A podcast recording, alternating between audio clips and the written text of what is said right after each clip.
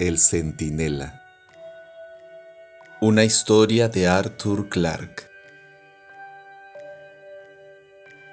La próxima vez que vean ustedes la luna llena brillar alta en el sur, examinen atentamente el borde derecho y dejen resbalar la mirada a lo largo de la curva del disco, allá donde serían las dos si nuestro satélite fuera un reloj observarán un minúsculo óvalo oscuro. Cualquiera que posea una vista normal puede descubrirlo. En una gran llanura rodeada de montañas, una de las más hermosas de la luna, conocida con el nombre de Mare Crisium, el mar de las crisis, casi 500 kilómetros de diámetro, rodeada por un anillo de magníficas montañas no había sido explorada nunca hasta que nosotros ingresamos en ella a finales del verano de 1996. Nuestra expedición había sido cuidadosamente planeada. Dos grandes cargos habían transportado nuestras provisiones y nuestro equipo desde la base lunar del Mar Serenitatis, el Mar de la Serenidad, a 800 kilómetros. Disponíamos además de tres pequeños cohetes destinados al transporte a cortas distancias en regiones en las que era imposible servirse de los vehículos de superficie. Afortunadamente la mayor parte del Mare Crisium es llana. No existen allí esas enormes grietas tan frecuentes y tan peligrosas en otras partes. Y los cráteres o elevaciones de una cierta altura son bastante raros. A primera vista, nuestros potentes tractores oruga no tendrían la menor dificultad en conducirnos hasta donde quisiéramos ir. Yo era el geólogo, o selenólogo, jefe del grupo destinado a la exploración de la zona sur. Habíamos recorrido un centenar y medio de kilómetros en una semana bordeando los contrafuertes de las montañas que dominaban la playa, de lo que muchos millones de años atrás había sido un antiguo mar. Cuando la vida se había iniciado en la tierra, aquel mar estaba ya moribundo. El agua retiraba de los flancos de aquellas maravillosas escolleras para fluir hacia el vacío corazón de la luna sobre el suelo que estábamos recorriendo. El océano que no conocía mareas había alcanzado en su tiempo una profundidad de 800 metros. Y ahora, la única huella de humedad que podía hallarse era la escarcha que descubrimos a veces en las profundidades de las cavernas, donde jamás penetra la luz del sol. Habíamos comenzado nuestro viaje al despuntar el alba lunar y nos quedaba aún casi una semana de tiempo terrestre antes de que la noche cayera de nuevo. Descendíamos de nuestros vehículos cinco o seis veces al día, vestidos con nuestros trajes espaciales, y nos dedicábamos a la búsqueda de minerales interesantes o plantábamos señales indicadoras para guiar a futuros viajeros. Era una rutina monótona y carente de excitación. Podíamos vivir confortablemente al menos durante un mes en el interior de nuestros tractores presurizados. Y si nos ocurría algún percance, siempre nos quedaba la radio para pedir ayuda, tras lo cual no teníamos otra cosa que hacer más que aguardar la llegada de la nave que acudiría a rescatarnos. Acabo de decir que la exploración lunar es una rutina carente de excitación, y no es cierto. Uno nunca se cansa de contemplar aquellas increíbles montañas, tan distintas de las suaves colinas de la Tierra. Al doblar un cabo o un promontorio, uno nunca sabía qué nuevos esplendores nos iban a ser revelados. Toda la parte meridional del Mare Crisium es un vasto delta donde hace mucho tiempo algunos desembarcaban en el océano quizás alimentados por las torrenciales lluvias que habían erosionado las montañas durante el corto periodo de la era volcánica. Cuando la luna era aún joven, cada uno de aquellos antiguos valles era una tentación, un desafío a trepar hasta las desconocidas mesetas que había más allá. Pero teníamos aún un centenar y medio de kilómetros que cubrir, y todo lo que podíamos hacer era contemplar con envidia aquellas cimas que otros escalarían.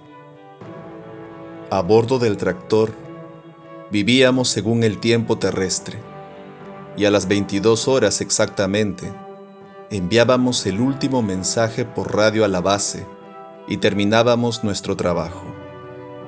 Afuera, las rocas seguían ardiendo bajo un sol casi vertical. Para nosotros era de noche, hasta que nos despertábamos de nuevo, tras ocho horas de sueño. Nuestro conductor estaba ya afuera, embutido en su traje espacial, inspeccionando los vehículos oruga. Mi asistente, Louis Garnett, en la cabina de control, escribía algo relativo al trabajo del día anterior en el diario de a bordo. Levanté los ojos hacia los picos que ningún hombre había escalado nunca. Iba a girarme cuando mi mirada fue atraída por un destello metálico casi en la cima de uno de los grandes promontorios que avanzaba hacia el mar, 50 kilómetros al oeste.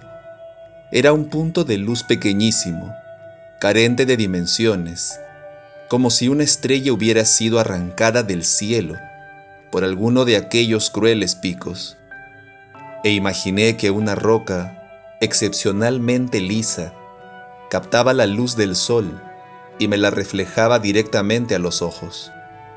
Era algo que sucedía a menudo, pero sentía la curiosidad de saber qué tipo de roca podía brillar allá arriba con tanta intensidad, de modo que subí a la torreta de observación y orienté nuestro telescopio hacia el oeste.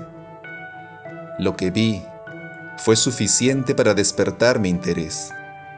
Los picos montañosos, claros y nítidos en mi campo de visión, parecían no estar a más de 800 metros de distancia, pero el objeto que reflejaba la luz del sol era aún demasiado pequeño para poder ser identificado. Sin embargo, aunque no pudiera distinguirlo claramente, sí podía darme cuenta de que estaba provisto de una cierta simetría, y la base sobre la que se hallaba parecía extrañamente plana. Estuve observando durante un buen rato aquel brillante enigma, aguzando mi vista en el espacio.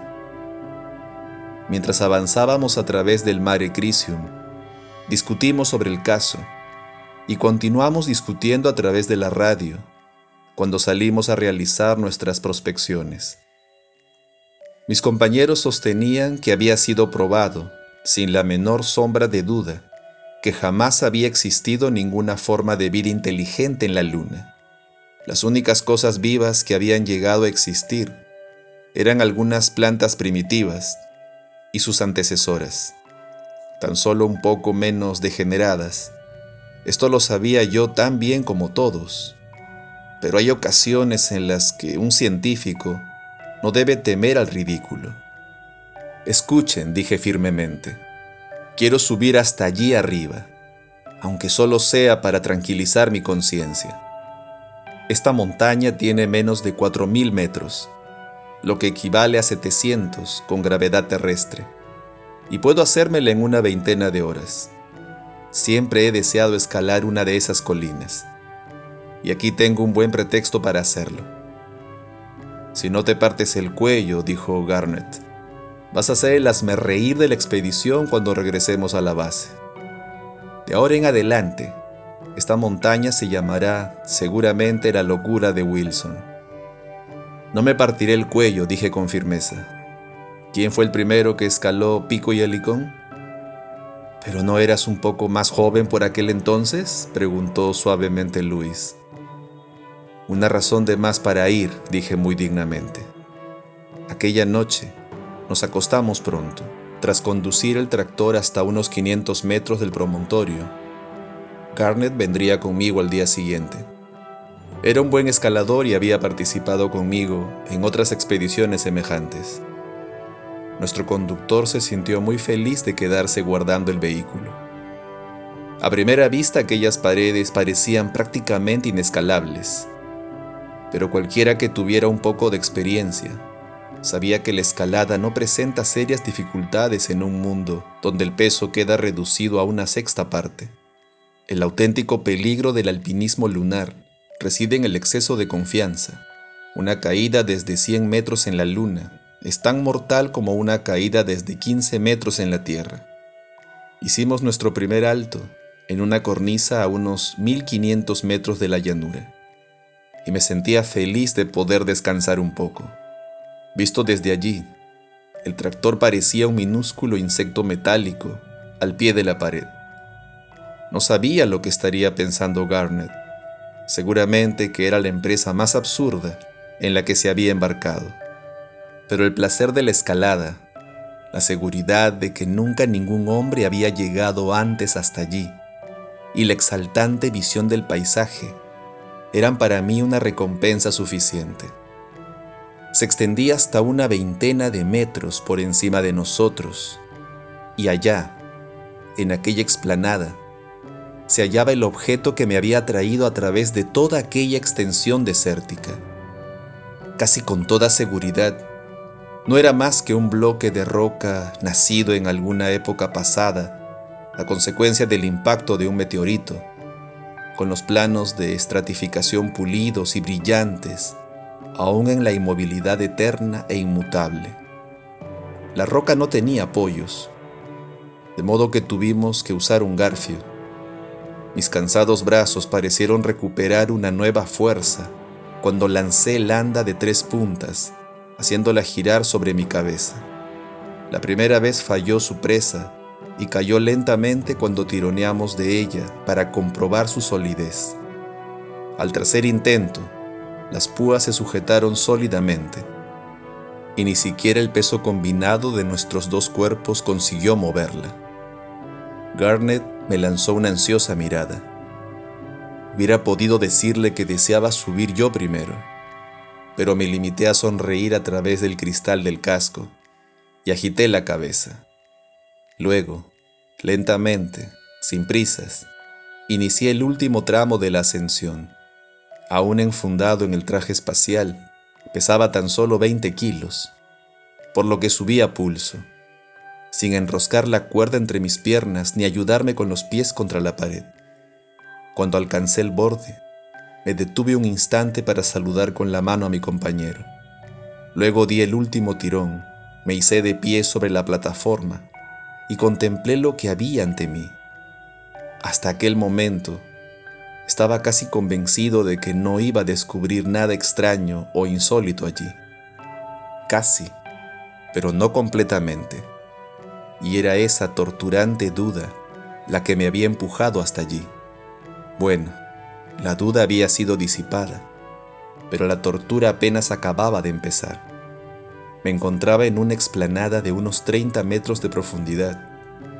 En alguna ocasión había sido lisa, demasiado lisa para ser natural, pero los impactos de los meteoritos habían mordido y cribado su superficie a través de incontables eones, y había sido nivelada para poder sostener una estructura translúcida, burdamente piramidal, de dos veces la altura de un hombre, encajada en la roca como una gigantesca gema facetada.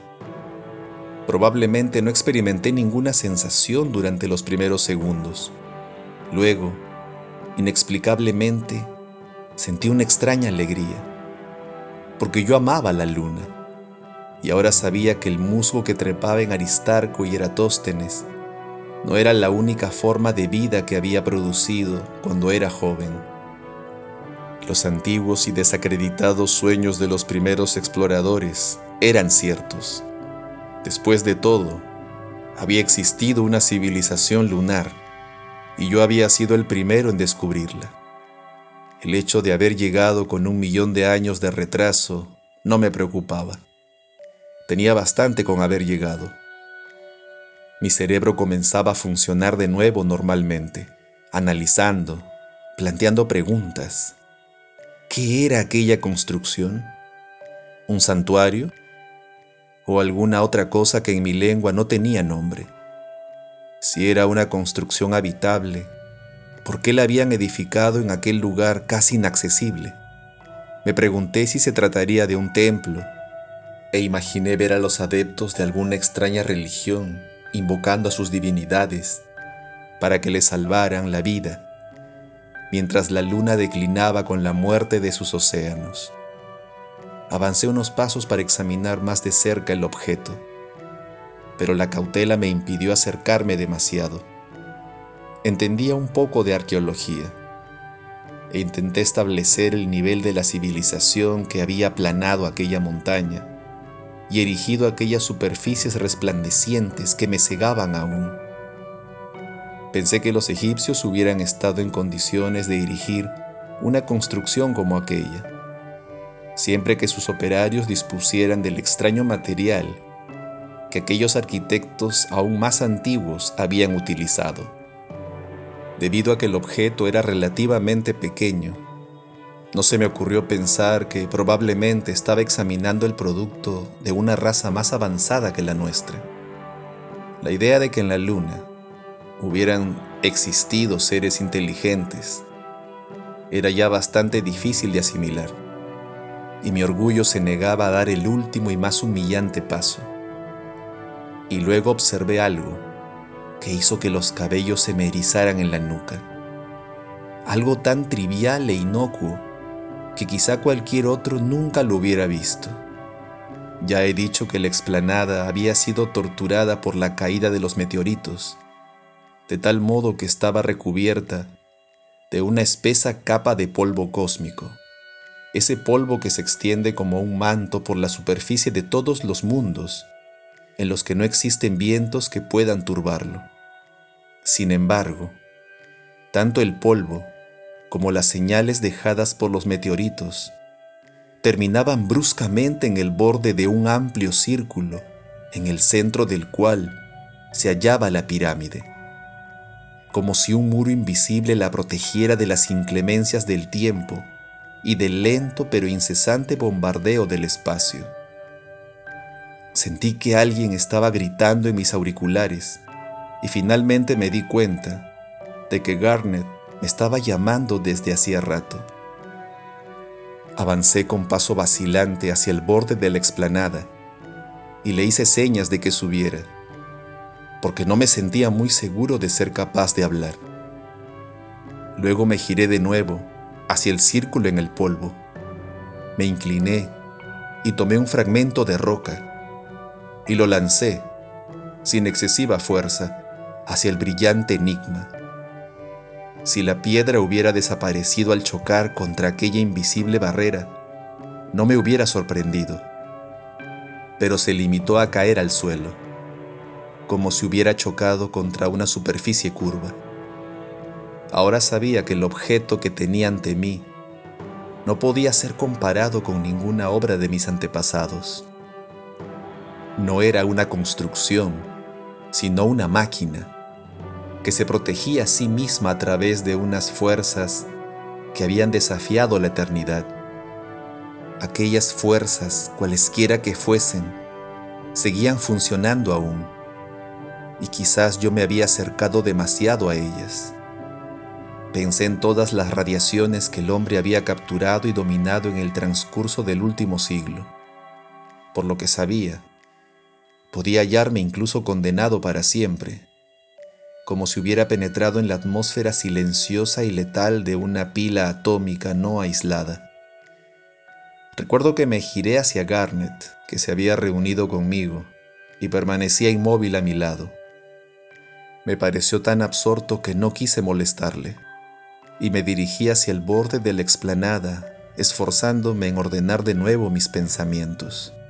Allí, delante de mí, se extendía el Mare Crisium, extraño y fascinante para casi toda la humanidad. pero conocido y tranquilizador para mí. Levanté la mirada hacia la hoz de la tierra que yacía en su cuna de estrellas y me pregunté qué habían ocultado sus nubes cuando aquellos desconocidos constructores habían terminado su trabajo. Era la humeante jungla del carbonífero, la desierta orilla de los océanos sobre la que reptaban los primeros anfibios para conquistar la tierra firme, o un periodo más anterior aún el periodo de la soledad, antes de que la vida iniciara su desarrollo. No me pregunten por qué no intuía antes la verdad que ahora parece tan obvia. En la excitación del descubrimiento, me había convencido a mí mismo de que la aparición cristalina debía de haber sido construida por una raza que había vivido en el remoto pasado lunar pero de pronto, con una terrible fuerza, me traspasó la certeza de que aquella raza era tan extranjera a la luna como lo era yo. En el transcurso de 20 años de exploraciones, no habíamos hallado ningún otro rastro de vida, a excepción de algunas plantas degeneradas. Ninguna civilización lunar, aún moribunda, podía dejar tan solo una única prueba de su existencia. Volví a mirar la resplandeciente pirámide y me pareció más extraña que nunca a cualquier cosa perteneciente a la luna. Y entonces, de golpe, fui sacudido por un estallido de risa histérica, provocado por la excitación y por la excesiva fatiga, porque me había parecido que la pirámide me dirigía la palabra y me decía, lo siento, pero yo tampoco soy de aquí. Hemos necesitado 20 años para conseguir romper aquel invisible escudo y alcanzar la máquina encerrada en aquellas paredes de cristal.